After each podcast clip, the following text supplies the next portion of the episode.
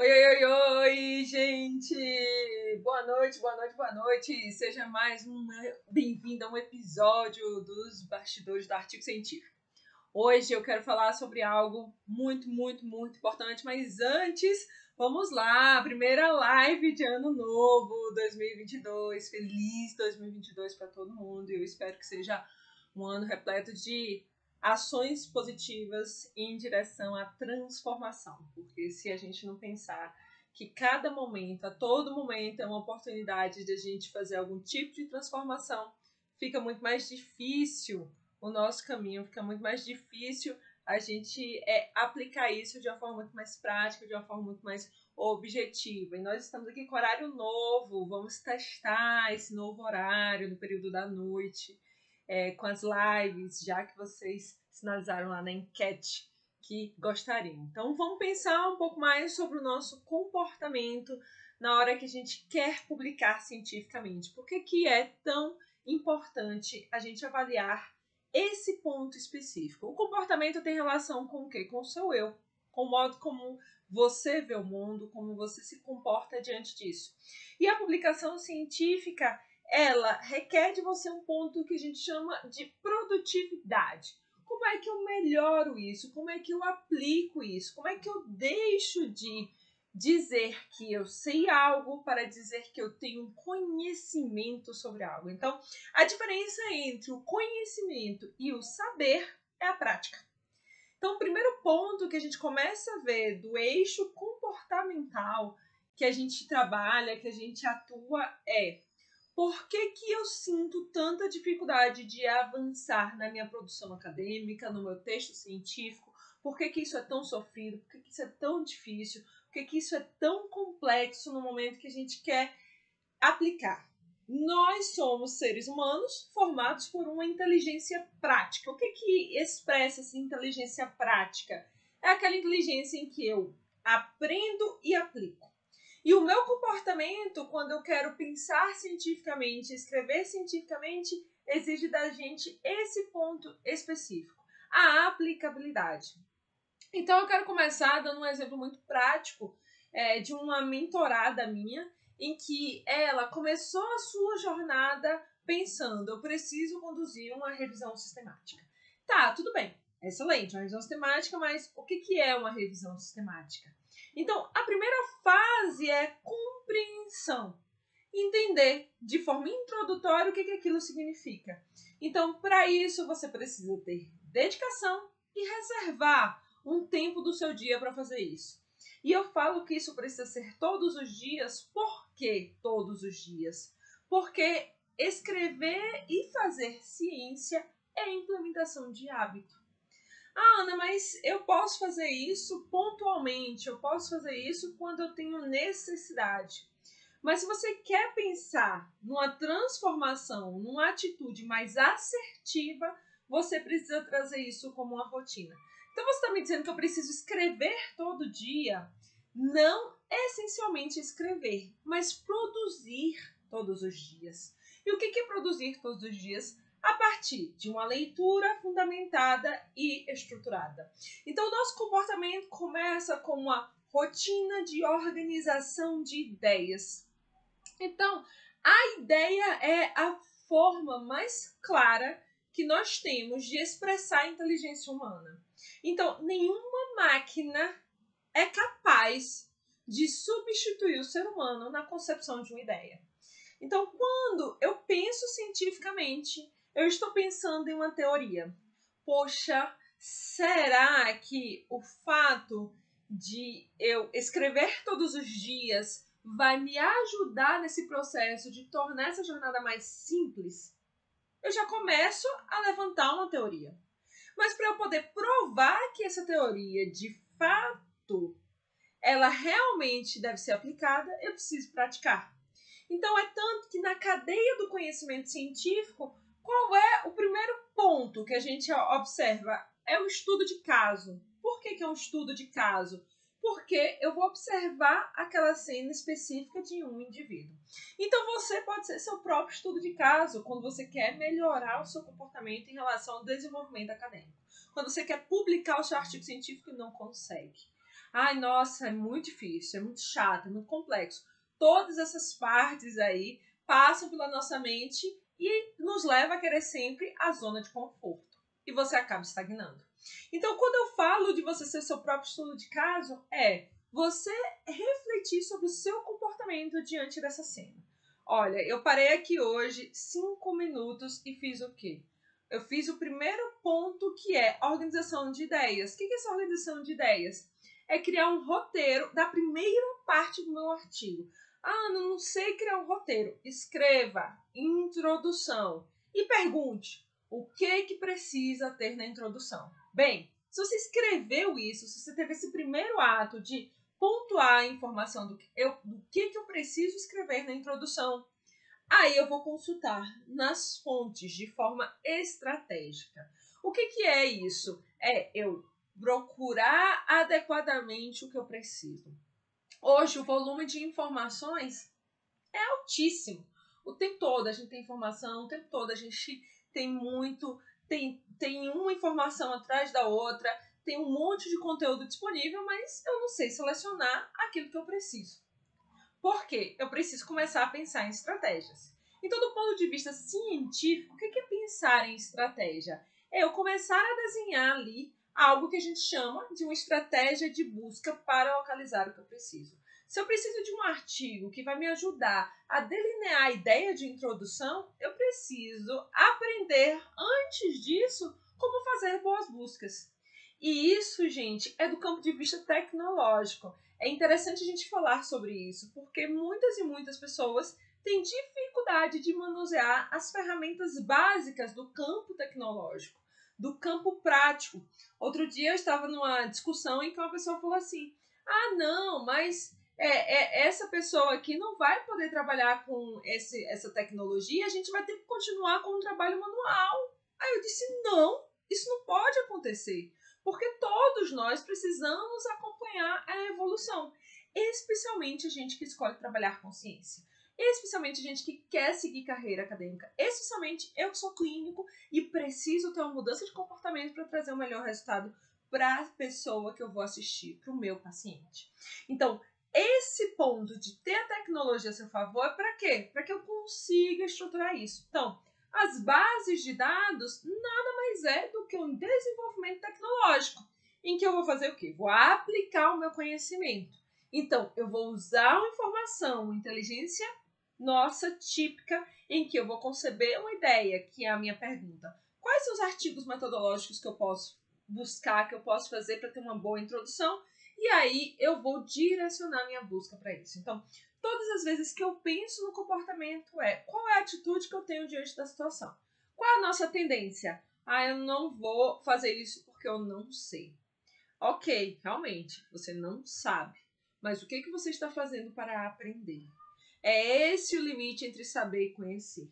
É esse o limite da reportagem do jornal e da evidência científica. É esse o limite de alguém que fala algo contra a ciência que não tem nenhuma comprovação científica da pessoa que te diz, não, a gente pode ponderar por outro lado, a gente pode pensar por outra perspectiva. É essa a diferença entre ciência e opinião. É o conhecimento. É como que a gente introduz isso de uma maneira mais prática e assertiva. Bem, Outro ponto muito importante quando a gente pensa em comportamento, quando a gente pensa em atitude e ação, se chama atenção. Atenção tem uma relação direta com a nossa capacidade de dispersão.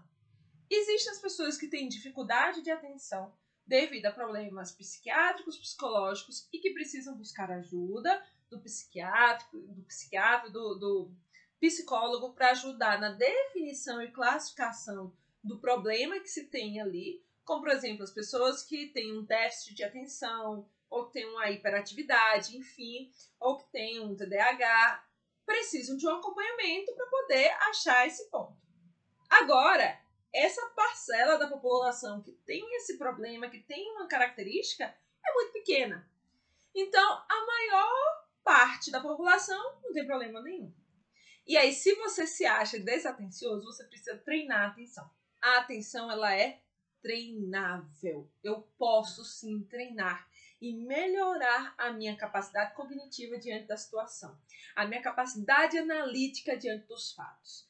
Então, se eu quero aplicar isso, eu preciso melhorar a minha atenção. E, gente, melhorar a atenção não é um movimento que eu faço rápido. Por exemplo, ai, hoje eu tô desatenta e amanhã eu sou a pessoa mais atenciosa do mundo. Não.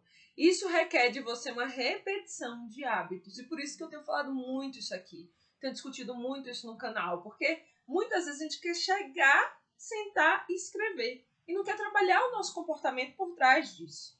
Então, se você tem dificuldade de ficar concentrado em uma atividade por um tempo maior, estreite isso, foque um tempo menor. Faça isso em um intervalo menor. Então, tente se concentrar em um minuto. Um minuto é o primeiro passo para você ter essa concentração. Se você não consegue se concentrar em um minuto, comece com 30 segundos. E o que, que vai ser isso? Uma leitura estruturada, uma leitura focada, uma leitura organizada, estratégica. Eu estou fazendo um trabalho para a colaboração Cochrane em que a leitura dos, dos trabalhos em si tem um caráter muito objetivo, que é o que? Eu focar no que é essencial. O que é essencial? Objetivo, o tipo ali de estudo se se enquadra dentro do meu critério de elegibilidade e se existe algo no resultado que eu possa aproveitar. Então, eu tenho uma leitura focada. Se não contempla, eu nem leio o resumo todo. Então, se eu não começo a desenvolver essas estratégias para que eu consiga aplicar isso de uma forma muito mais objetiva, eu tenho um atraso no meu desenvolvimento acadêmico. Esse é o problema quando as pessoas estão fazendo revisão sistemática. Por que, que demora muito? Porque que ela é tudo, de tudo, fazer tudo que tem ali dentro do artigo científico, não é. Então, primeiro ponto, se você quer aprender sobre método científico, você tem que buscar artigos que vão te levar para o método científico. Qualquer método, não. O método que eu preciso aprender agora. Se eu vou aprender sobre estudo observacional, eu tenho que fazer uma busca por artigos que vão tratar de estudos observacionais. Eu tenho que ter clareza na minha ação, eu tenho que ter clareza no meu comportamento na hora de observar isso. Então, com isso, eu vou otimizar o tempo. Outro ponto importante é: ah, eu preciso fazer tudo de uma vez. Isso é um aspecto que a gente tem que refletir. Todas as vezes que a gente quer atropelar as etapas, a gente acaba não absorvendo o conhecimento. Então, o processo de reflexão na construção científica é extremamente importante. Eu não posso ignorar isso. Eu não posso esquecer do fato de que eu preciso refletir sobre aquilo. Ana, quanto tempo é para você refletir? Uma hora do seu dia, tá? Então, vamos lá. Você tá aí agora produzindo cientificamente, escrevendo cientificamente, concentrado, parou a sua ação, parou a sua atividade naquele exato momento. O que, que você vai fazer? nas outras ações do seu dia, em que você vai ter trabalhos mecânicos e que te levam ao ócio, você traz à sua mente a reflexão daquele trabalho, do que você pode melhorar. E o que eu quero, quero te dizer com isso? Eu tenho que lavar prato todo dia na minha casa, né? Porque a minha casa é igual a casa de todo mundo. Então, a gente suja, a gente lava. Só que a gente concentra uma quantidade ali para lavar em determinado momento do dia.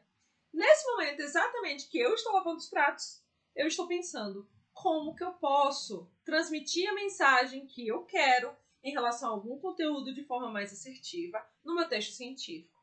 Então eu fico pensando, ali naquele momento que é uma atividade mecânica, em que a minha atenção é voltada somente para ações de movimento, o que, que eu posso fazer? Isso se repete na hora que você está tomando banho, na hora que você está praticando atividade do que eu li, do que eu vi hoje na minha prática. Então, todas as vezes que a gente escreve algo, que a gente faz algo, a gente precisa refletir sobre algo.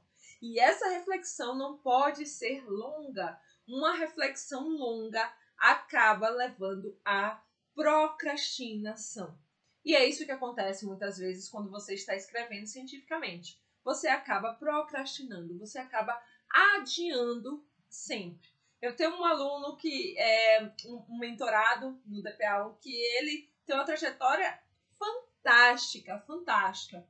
Porque ele chegou no, no DPA1 dizendo assim: Ana, eu sou procrastinador.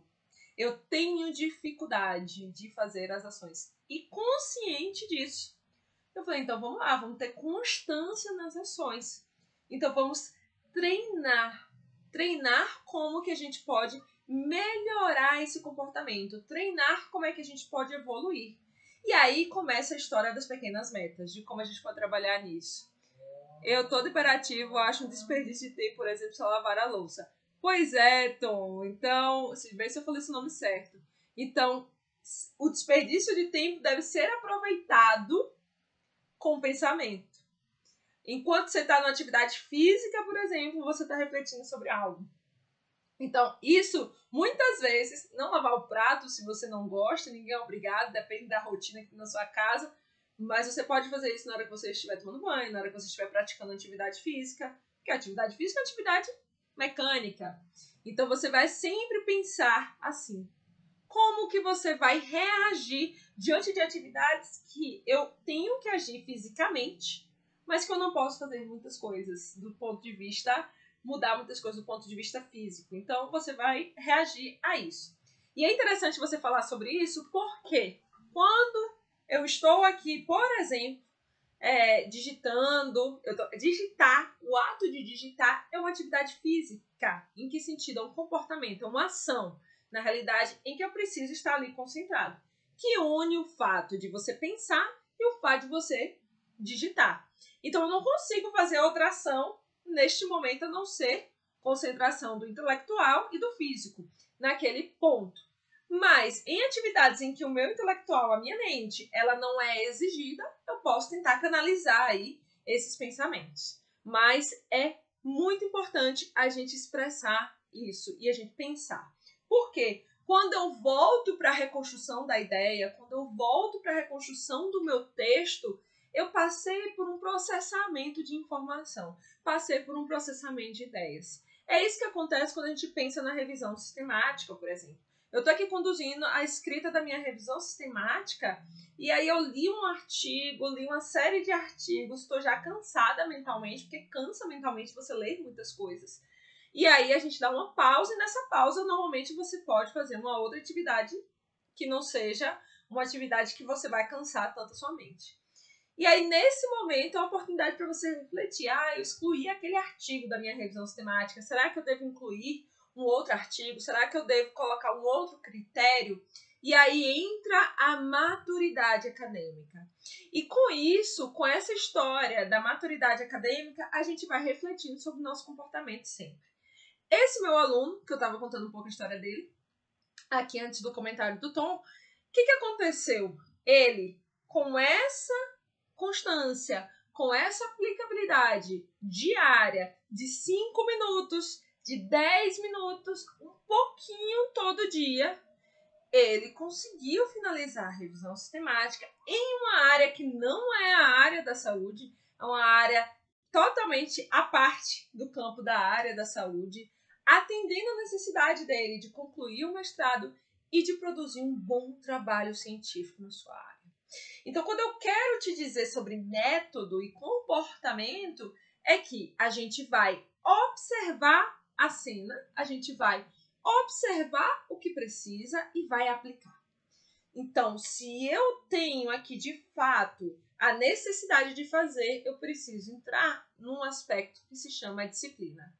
Disciplina anda juntinho com constância. Então, se é todo dia, eu vou desenvolver a disciplina e eu vou desenvolver aquilo como um hábito aplicável. Bem, pensar nisso é pensar na sua transformação e na otimização do tempo que você vai ter no seu dia a dia, todos os dias. Por que, que eu falo nessa questão da otimização do tempo que você vai ter todos os dias? Porque às vezes, eu não sei vocês, mas muitas vezes eu já me senti assim atolada de atividades, com um monte de questões para resolver e sem conseguir resolver. E por que, que eu não conseguia resolver? Porque eu não otimizava o meu dia, não organizava o meu dia em relação àquilo que tinha que acontecer. Então hoje, por exemplo, a minha semana ela é organizada. Existem horários específicos para atender demandas específicas. E você tem que ter muito cuidado para você não atropelar as etapas. Então você precisa pensar no que é necessário versus no que eu consigo fazer e no que é urgente. Às vezes tem algo que é necessário, mas não é urgente. Às vezes tem algo que é urgente, mas eu não sei como resolver.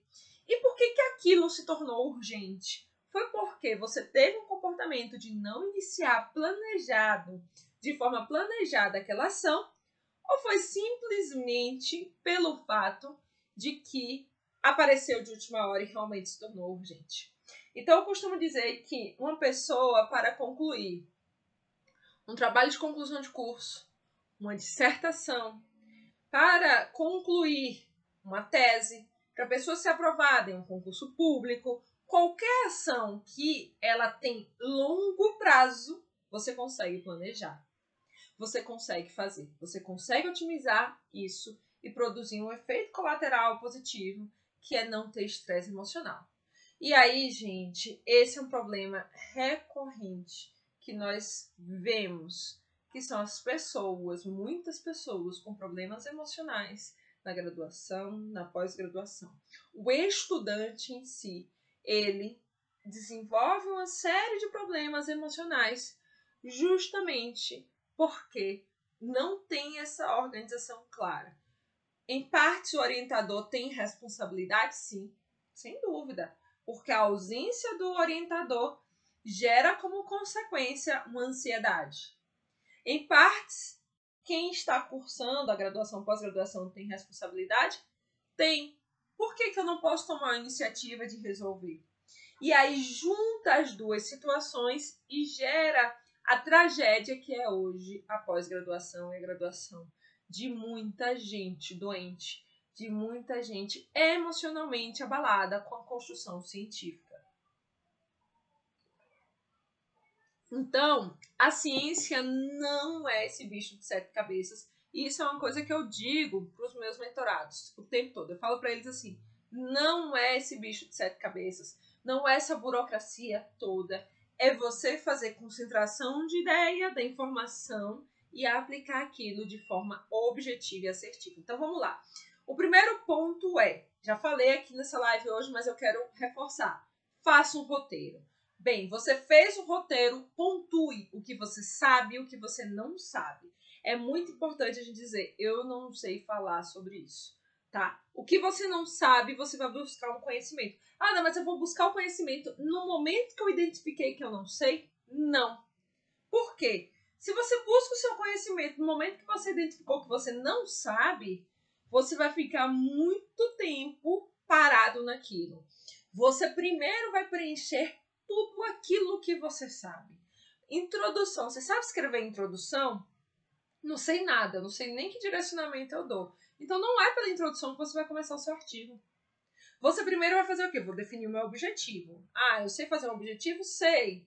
Não sei? Então deixa eu buscar aqui quais são os requisitos para fazer um objetivo. Escreve o objetivo. Depois eu vou para o método, eu vou para o passo a passo. Por que, que é importante eu ir para o passo a passo? para eu sedimentar a minha ideia.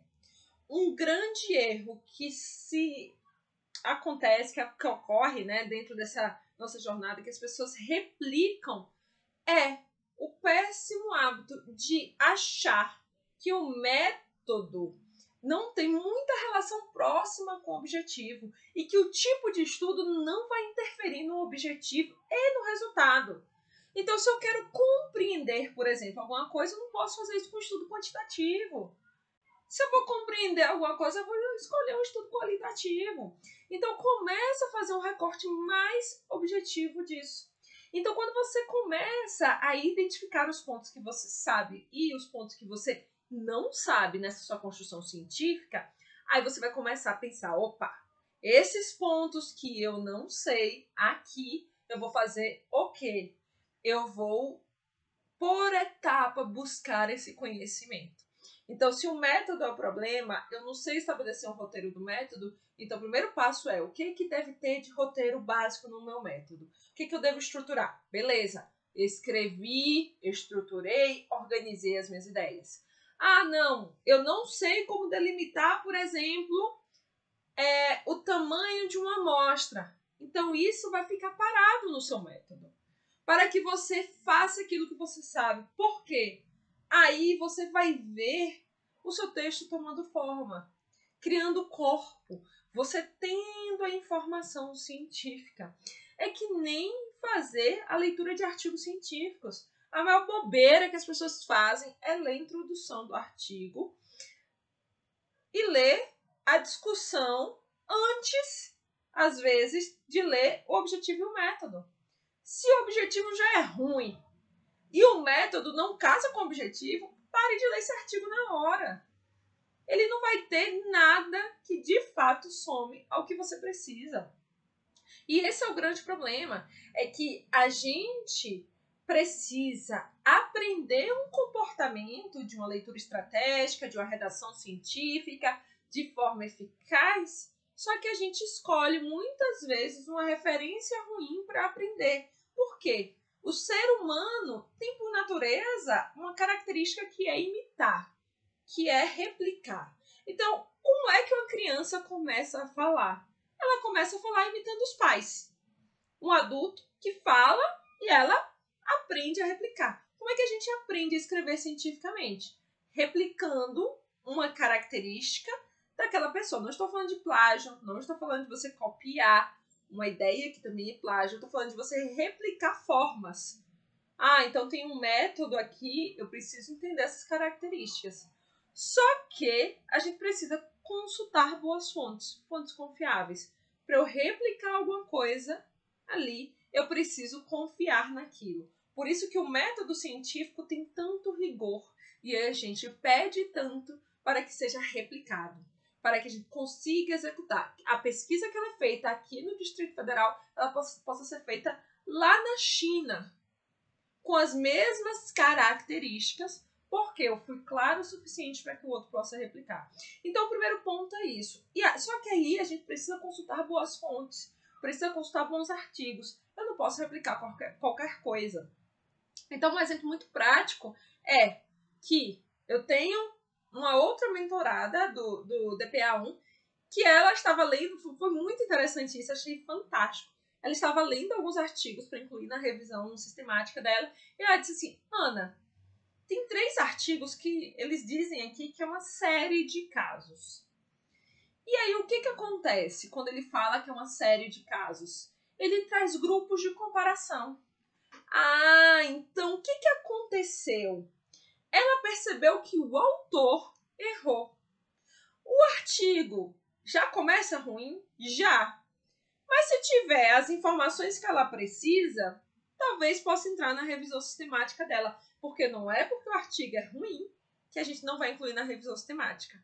A gente precisa incluir na revisão sistemática para fazer uma crítica à evidência científica que existe. Para dizer que a evidência científica que existe é ruim e que novos estudos primários precisam ser feitos, os estudos lá, a coleta de campo. Então, quando ela trouxe esse ponto para mim, eu falei assim: beleza, tem um grupo de comparação. Então, eu tenho um grupo que tem ali a doença e outro grupo que não tem a doença, vamos dizer assim, para ficar mais claro. E o grupo que foi exposto a uma situação e o outro que não foi exposto. Que tipo de estudo é esse? Ah, esse estudo é uma coorte. Eu consigo visualizar no desenho do estudo um acompanhamento. Então, qual foi a maturação que ela teve dessa construção científica? Ela viu a série de casos e, a partir daquela série de casos que o autor determinou, ela conseguiu reclassificar isso para um estudo de coorte e não excluir da sua revisão. Ah, Ana, eu posso fazer isso? Pode, se você tem clareza do delineamento. Não é todo mundo que entende sobre o tipo de estudo. E se não é todo mundo que entende, vai sim ter artigos publicados com o tipo de estudo errado. E se está com o tipo de estudo errado, causa o quê? Um problema de informação, um problema de consolidação daquilo. Então, quando eu penso nisso, eu estou pensando numa mudança de comportamento. Ela saiu do campo do saber e veio para o campo do conhecimento. Então, quando eu quero entender sobre isso, sobre um ponto específico, eu preciso fazer essa transição. E essa transição requer da gente a reflexão e a atitude. Então, atitude é: se você não sabe, busque ajuda. Elenque primeiro o que você não sabe e faça o que você sabe. Porque isso vai evitar a procrastinação e a desmotivação, que é um outro ponto. Quantas pessoas se sentem desmotivadas para escrever e pensar cientificamente? Muitas. Porque chega a ser desanimador pensar que você tem que criticar. Agora, tem três coisas que a gente não pode esquecer na vida, que é disciplina, constância e ação. Se eu não tenho uma ação seguindo essa lógica do meu estudo de forma organizada e concentrada, eu não vou ter o conhecimento. E aí, esse é o diferencial dos profissionais que conseguem fazer essa jornada de uma forma diferente. A ação diante daquela cena, diante daquela situação. Então, quando você pensar na escrita científica, na produção de artigo, na leitura crítica, você tem que pensar em produtividade assertiva. Você tem que pensar nessa produtividade em que você consegue fazer aquilo que é possível e não ficar em sofrimento emocional, psíquico, por causa disso, que vai gerar uma série de consequências aí é, para o nosso corpo físico. Então, isso tudo precisa ser pensado. E a gente precisa refletir o que eu posso fazer e o que eu não posso fazer.